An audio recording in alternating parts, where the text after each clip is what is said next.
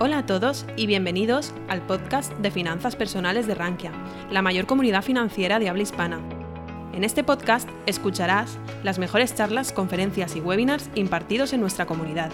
No olvides suscribirte a nuestras plataformas para estar al tanto de todo nuestro contenido. Estaremos con, con una persona que además de su labor profesional yo creo que hace una labor de divulgación y sobre todo lo que la gente valora mucho de él es que es una gran persona. Contamos con Pablo Gil, analista técnico, colaborador de XTV y él nos va a dar una charla titulada ¿Qué esperar de la recta final del año y alternativas de inversión? Pablo es además de gran analista técnico, un gran analista macro, entonces cualquier idea, sugerencia que nos pueda proponer será bienvenida. Sin más, le doy paso y, bueno, un fuerte aplauso para él. Voy a hacer una presentación que va a ser un poco cargada de datos. Espero, espero que podáis eh, seguirme porque, eh, como siempre digo, para poder entender qué puede ocurrir hay que entender qué ha pasado. ¿no?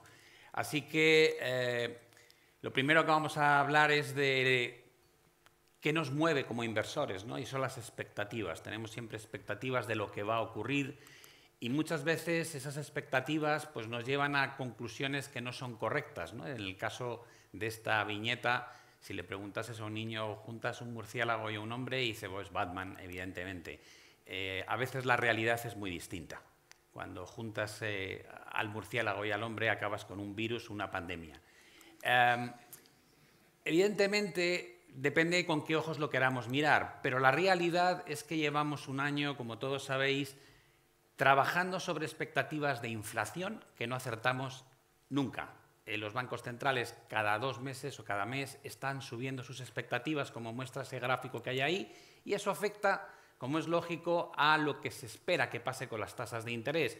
Y si bien hace escasamente un año la Reserva Federal nos decía que los tipos estarían entre el 0,25 y el 0,50, resulta que los tipos están entre el 3,75 y el 4%. Y eso altera obligatoriamente las expectativas también de crecimiento. Em, ¿Qué ha pasado durante los últimos años? Que había una sensación, una expectativa de que la inflación nunca sería un problema. De hecho, escuchábamos un mensaje por parte de responsables de la política monetaria de que había que luchar contra la deflación. Y por eso decidieron abrir las compuertas de la liquidez y inundar el sistema de ayudas desde el punto de vista monetario, poner las tasas de interés al 0% o incluso negativas. ¿Eso qué ha hecho? Ha creado inflación de activos, esa inflación que no medimos en el IPC, pero que es tan real como la que se mide en el IPC. Tenemos una bolsa que ha subido en términos generales al ritmo en el que se ha ampliado el balance de los bancos centrales, hasta el punto de que tiene una correlación superior al 90%. Para aquellos que dicen, no, no es un tema de bancos centrales, la correlación estadística es del 90%. Además, hemos creado una inflación de activos en la vivienda. Ese dato es del Fondo Monetario Internacional a nivel agregado. El pico que veis en mitad del gráfico en verde es la burbuja de 2008. Mirad dónde estamos hoy.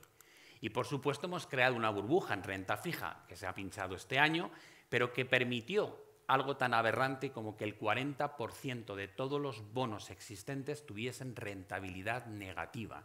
Es decir, los gobiernos estaban recibiendo dinero por pedir prestado. Ya me gustaría a mí acercarme a un banco y decir que quiero un préstamo y que me pague los intereses mensualmente. Eso solamente ha estado en manos de los gobiernos y un 10% de las empresas.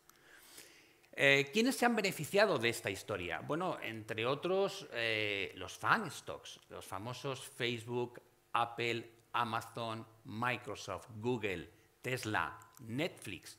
¿Por qué? Digo, bueno, entre otras cosas porque son compañías growth que descuentan futuros beneficios y con tasas de interés del 0% el entorno es idílico hasta el punto de que la euforia por comprar estas compañías llegó a provocar que cinco de ellas pesasen más del 25% de todo el SP500. Es decir, que cuando vosotros ibais a comprar 1.000 euros del índice SP500, una cuarta parte, 250 euros, iban directamente a tan solo cinco compañías y los 750 euros restantes se repartían entre las 495 compañías adicionales. Evidentemente, en cuanto ha empezado a reducirse la liquidez a nivel global, el comportamiento de estos valores ha empezado a empeorar. Ah, ¿Qué es lo que ha hecho también que tengamos un coste de financiación tan sumamente bajo? Ha impulsado prácticas como los share buybacks o lo que llamamos recompra de acciones por parte de las compañías. ¿Hasta qué punto ha sido importante? Y es bueno, eh, según el último estudio, el 40% de todo lo que ha subido el SP500 desde el año 2011 se debe exclusivamente a la práctica de los share buybacks. Y dices, bueno, eh, ¿es malo? Digo, no, no es malo. Pueden hacer con el dinero lo que quieran, pero es que ya no están comprando con el dinero que ganan, están endeudándose para comprar. Compran más de lo que generan en cash flow. Esas son las grandes, las buenas. Muchas otras empresas del SP500 llevan endeudándose para comprar sus propias acciones mucho tiempo. Y cuando luego llega una crisis como la del 2020, levantan la mano y dicen, por favor, que me ayuden, que tengo un problema muy grave de balance. Y entonces los gobiernos inyectan todo tipo de ayudas para hacerles un bailout con el dinero, de dinero público, dinero nuestro. Es una práctica que ya vimos cómo sucedía en 2008 y volvemos a tener que verla a raíz del año 2020. ¿Qué hay además que afecta a los fan stocks? Dices, ¿por qué hablas de los fan stocks? Digo, hombre, pues porque son el 50 o eran el 50% del Nasdaq y el 25% del SP. Y la bolsa americana, nos guste o no, sigue marcando el destino de las bolsas a nivel global. Eh, ¿Qué ha cambiado? La regulación. ¿Se ha visto ya? Todavía no, pero se va a ver. En primer lugar, va a haber un impuesto mínimo de un 15%. Dices, bueno, pero todas las empresas pagan más de un 15, ¿no? Digo, no, los fan stocks no. Tienen un entramado que si gano el dinero en Dublín, que si en un medio paraíso fiscal, pagan impuestos de un 5 o un 6%. A partir de ahora van a tener que pagar un impuesto mucho más alto. Pero es que además hemos dicho que el 40% de la ganancia del SP viene de los share buybacks. Se ha aprobado que va a haber un impuesto de un 1% a partir de el 31 de diciembre de 2022. Es decir, el año próximo por hacer eso van a tener que pagar un 1%, pero ya no va a compensar pedir prestado para comprar tus acciones, porque ahora el tipo de interés está al 4 y pico por ciento. Se suponía que más o menos la recompra de acciones les daba un, un rendimiento de entre el 3 y el 4. No va a salir rentable. Veremos qué ocurre cuando desaparezcan en buena parte esas prácticas de las recompras de acciones. Algo está cambiando ya. Hemos visto algunas correcciones importantes. Eh, el primero no es Microsoft, disculpadme, el primero es Facebook. Si Microsoft hubiese caído un 77 estarían ahora mismo aterrados. Ya veremos si ocurre. Pero el, que de verdad está aterrado es, es Zuckerberg, con una caída de un 77%, Netflix con una caída de un 76%, Tesla con una caída de un 52%, Google un 44%, Microsoft, ahora sí bien, un 38% y Apple un 29%. ¿Qué pasa aquí? Digo, hombre, lo que pasa aquí simplemente es que tenía unas valoraciones que eran difíciles de justificar. Y a medida que ha empezado a verse un deterioro en los resultados, pues se empiezan a ajustar esas valoraciones. Los estímulos monetarios no han sido lo único que hemos tenido. Hemos tenido también otra cosa súper importante, que son los estímulos fiscales. Los gobiernos se han endeudado hasta niveles increíbles con tal de salvar todo aquello que estaba a punto de colapsar a raíz de 2020 y posteriormente con la guerra. Y dices, vale, ¿cuál es cuál va primero, el huevo o la gallina? Digo, no lo sé. los bancos centrales son ahora mismo prisioneros de los gobiernos, porque tienen que financiar todo lo que hacen, ya que gastan mucho más de lo que ingresan. Con lo cual hemos llevado a cabo unas políticas fiscales ultra expansivas en muchos casos cuando no hacían falta. Evidentemente, apoyar a la población en 2020 era una obligación. Pero ¿qué hacía Donald Trump bajando los impuestos en 2017 cuando había crecimiento económico y realmente no hacía falta ningún impulso extra? Lo cierto es que una tercera parte de todo lo que ganan las empresas, en este caso del SP500, proviene de dos cosas. Una bajada de impuestos, como veis, brutal desde el 35 a niveles del 21, una bajada también a nivel de IRPF muy grande, que ha dado mayor capacidad de inversión a los ciudadanos, y eso ha permitido, como veréis en el gráfico que está en la esquina superior derecha, que si bien ambas líneas suben, una de ellas es beneficios antes de impuestos, la otra beneficios después de impuestos, la de color azul no ha superado máximos históricos, pero la de color verde sí. La de color verde son los beneficios después de impuestos. Ese gap que se ha cerrado tanto es porque no les hacen pagar impuestos. Y lo otro que hay debajo es precisamente cómo ha evolucionado el coste de financiación a lo largo de las últimas décadas. Se ha acabado. No va a haber más bajadas de impuestos. De hecho, ahora hay un problema por recuperar la estabilidad fiscal, porque tienen todos los países grandes déficits y una deuda sobre el PIB históricamente alta. Y los tipos de interés ya sabéis lo que está pasando. Por tanto, dos componentes brutales e importantísimos que han sostenido los beneficios de las compañías del SP no van a estar presentes probablemente durante los próximos años. Si a eso le sumamos lo que comentábamos de los share buybacks y los resultados de las compañías, empezamos a ver dónde está el problema. Hay alertas por todos sitios. Realmente hay un montón de señales que no son buenas. Ahí tenéis las inversiones de la curva. Normalmente miramos la diferencia que hay entre el coste de financiarse a dos años y el coste de financiarse a diez años, o el de un año contra el diez años, o el de tres meses contra el diez años. Cuando cuesta más financiarse a corto plazo que a largo plazo, es que algo anda mal. Y la fiabilidad que tiene este tipo de señal para hacer una predicción de futura recesión es muy alta. Se puede hacer un análisis como el que tenéis en ese gráfico, en lugar de escoger dos plazos, mirarlos todos. Cuando llegamos a superar un 50% de toda la curva invertida, realmente la señal de recesión futura es tremendamente fiable y ya estamos por encima. Cuando la Fed suba el 15 de diciembre las tasas de interés, aunque solo sean medio por ciento, ya no será el 60%, será mucho más lo que está invertido en Estados Unidos. A eso hay que añadir lo que nos cuentan los bancos centrales directamente a la cara y que no queremos escuchar. Lo primero que nos dicen es que el crecimiento este año puede ser del entorno de 0,9 y el escenario adverso, como veis ahí, para, perdón, 2023 0,9, el escenario adverso menos 0,9. Cada vez les oímos decir que ese escenario adverso es más probable. Menos 0,9 es recesión. El Banco de Inglaterra en la reunión que mantuvo el jueves nos dijo que menos 1,9 de crecimiento 2023, menos 0,1 2024. Espera una recesión que dure dos años.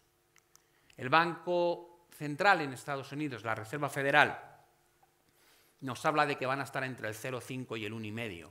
Señor Powell, discúlpeme usted, no ha acertado una en los últimos 14, 15 meses ha fallado estrepitosamente calculando dónde iba a estar la inflación, ha fallado estrepitosamente diciendo dónde iban a estar los, tipos de interés y por tanto me permito el lujo de dudar muchísimo de que no vayan a entrar en recesión en 2023 viendo cómo está la curva invertida.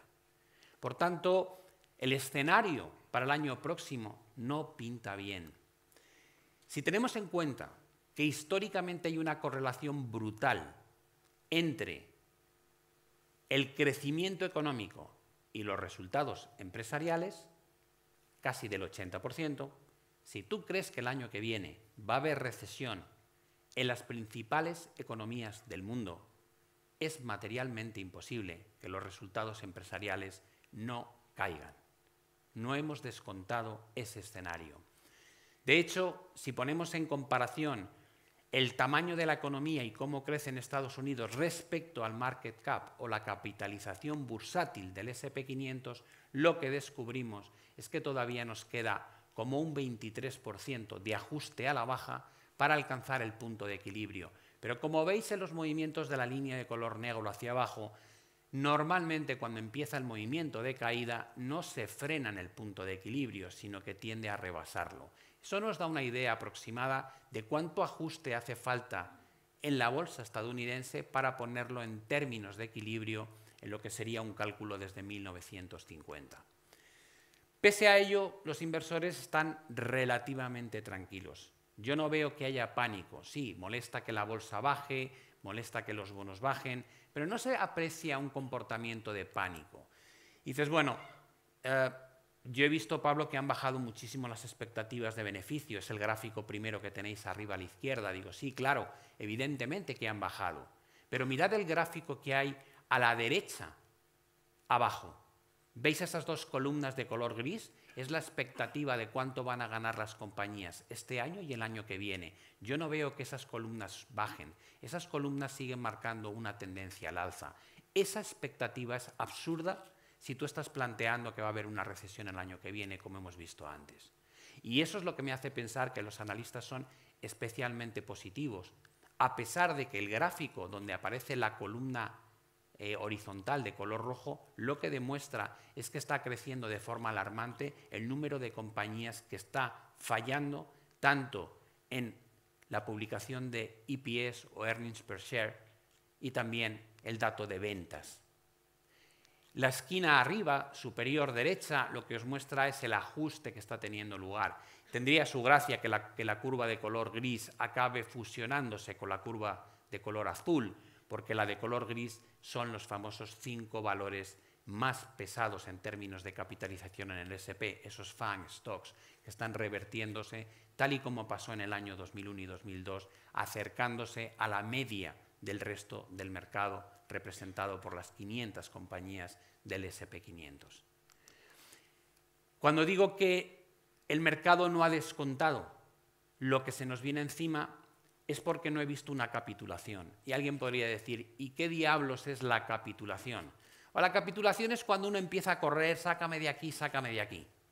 Cuando ya pierdes la esperanza, cuando no quieres seguir invertido. Y dices, vale, ¿qué te lleva a no querer seguir invertido? Tener la sensación de que las cosas se van a poner realmente feas. dices, vale, y cuando eso ocurre, ¿cómo lo mides? Digo, lo primero que ves es que el volumen se dispara. el histograma azul y rojo es el volumen. Yo no veo que se haya, se haya disparado este año, a pesar de que hemos visto caídas del Nasdaq de un 30% y de un 27-25% en todos los demás índices. El volumen está muy tranquilo. Ni siquiera el piquito que se vio en la caída del COVID se ha alcanzado y estamos lejísimos de lo que ocurrió con la crisis de Grecia o con el pinchazo de la burbuja inmobiliaria y la crisis financiera que se generó en 2008. Por tanto, por ese lado no veo que haya nervios, pero es que la propia volatilidad, que es la línea de color marrón que tenéis debajo, no ha alcanzado ni mucho menos cotas de estrés, lo cual me lleva a pensar que todavía queda lo peor. Si me voy al posicionamiento, que es otra manera de medir lo tranquilos o no que están los inversores, descubro que, al menos en Estados Unidos, la línea azul apenas se ha despegado del techo. ¿Qué es la línea azul? ¿Cuánta bolsa tienen en sus carteras respecto al porcentaje de patrimonio los ciudadanos en Estados Unidos? Están casi totalmente invertidos aún. ¿Dónde han llegado a liquidar posiciones en otras ocasiones? Lo tenéis marcado con las, con las flechas de color rojo. Estamos muy lejos de haber generado una capitulación. Si miráis la esquina superior derecha, donde hay un histograma pequeñito con un círculo rojo, eso es lo que se ha comprado o vendido en términos netos en la bolsa este año. Y dices, por Dios, la barra a la derecha son compras. Digo, sí, no han vendido, han comprado. Ha habido flujos de compra este año, pese a la caída. ¿Qué, subyace ahí? Están con la misma mentalidad que antes, buy the dips. Esto es una corrección, hay que aprovecharla.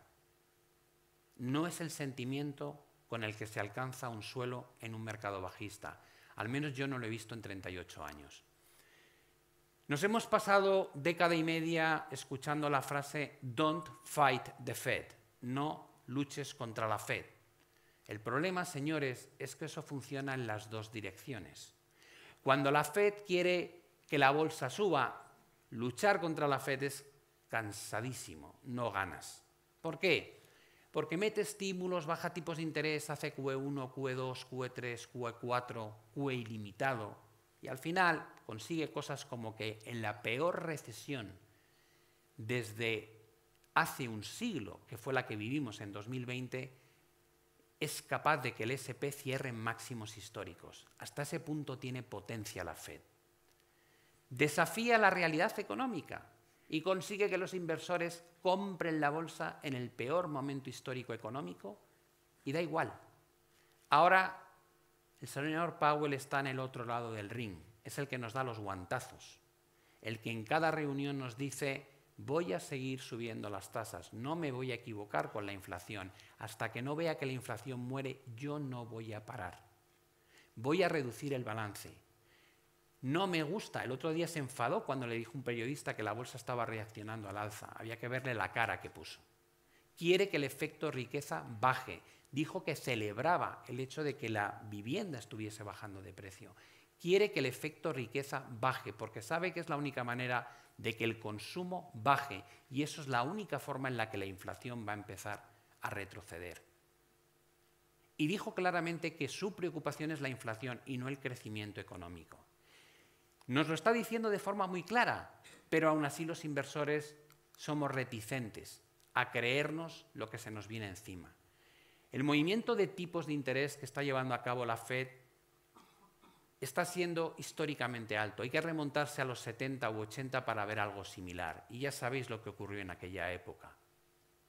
No hemos visto los efectos de lo que han hecho porque nos hemos tomado, es como cuando te tomas cinco chupitos de whisky seguidos, te los bebes tan rápido que parece que eres inmune al alcohol, pero date una hora. La Fed se ha tomado siete, no, no cinco, y nos está diciendo que no va a haber recesión el año que viene. Señores, cada uno puede soñar con lo que quiera, pero la probabilidad es muy baja. Añádele a eso lo que hay abajo en la esquina inferior, izquierda que es el balance, casi 9 trillones que quiere deshacer a un ritmo de 95.000 millones mensuales.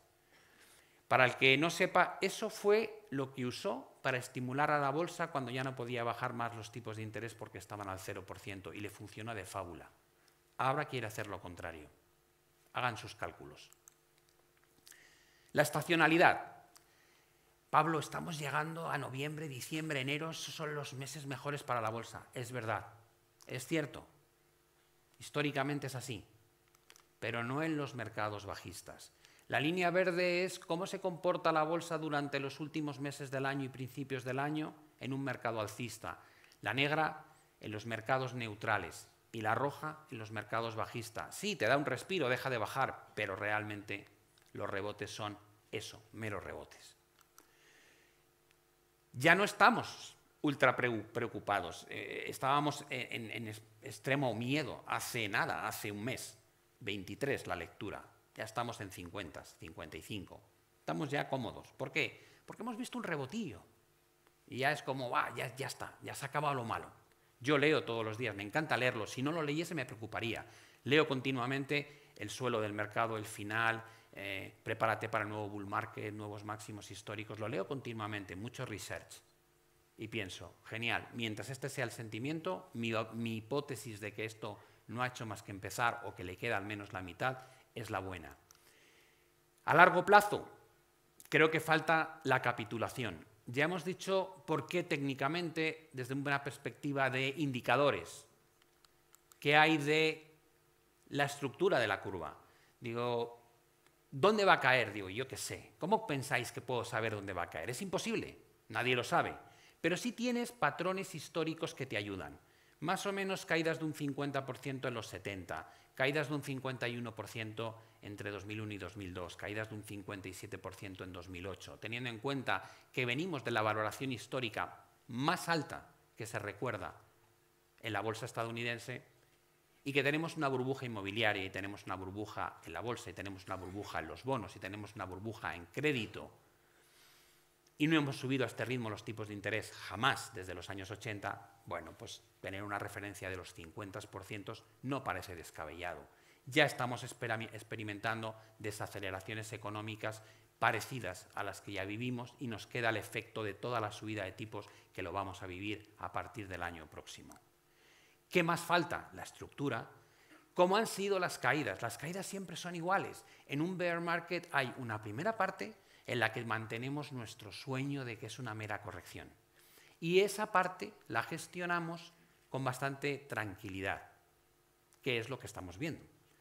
El mercado cae, pero luego rebota, luego cae, luego rebota. Es verdad, cada vez rebota más bajo que el máximo anterior, pero rebota. Y eso nos lleva pues, a no perder la fe.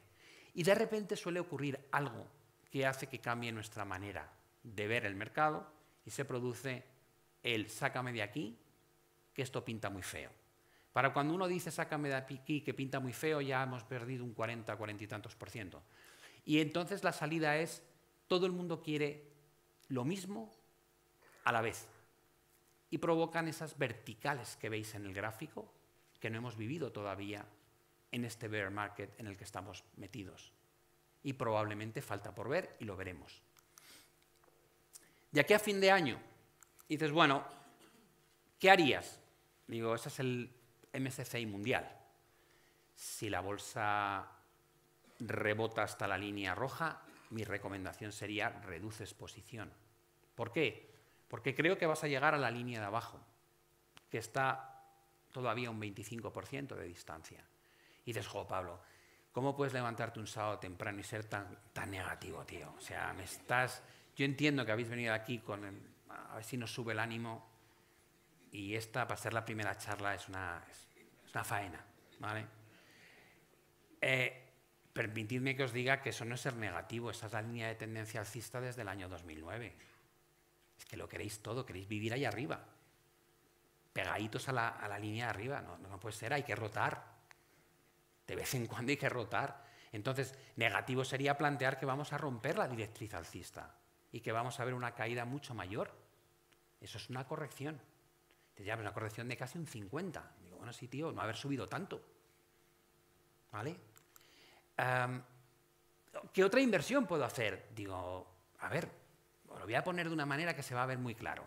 Imaginad que os digo, señores, he encontrado una acción que paga un 4,20% de rentabilidad por dividendo y te garantiza que no va a bajar de precio. Vamos, creo que hay una cola aquí de 200 personas diciendo, dame el nombre, dame el nombre, ¿cómo se llama? se llama el bono americano.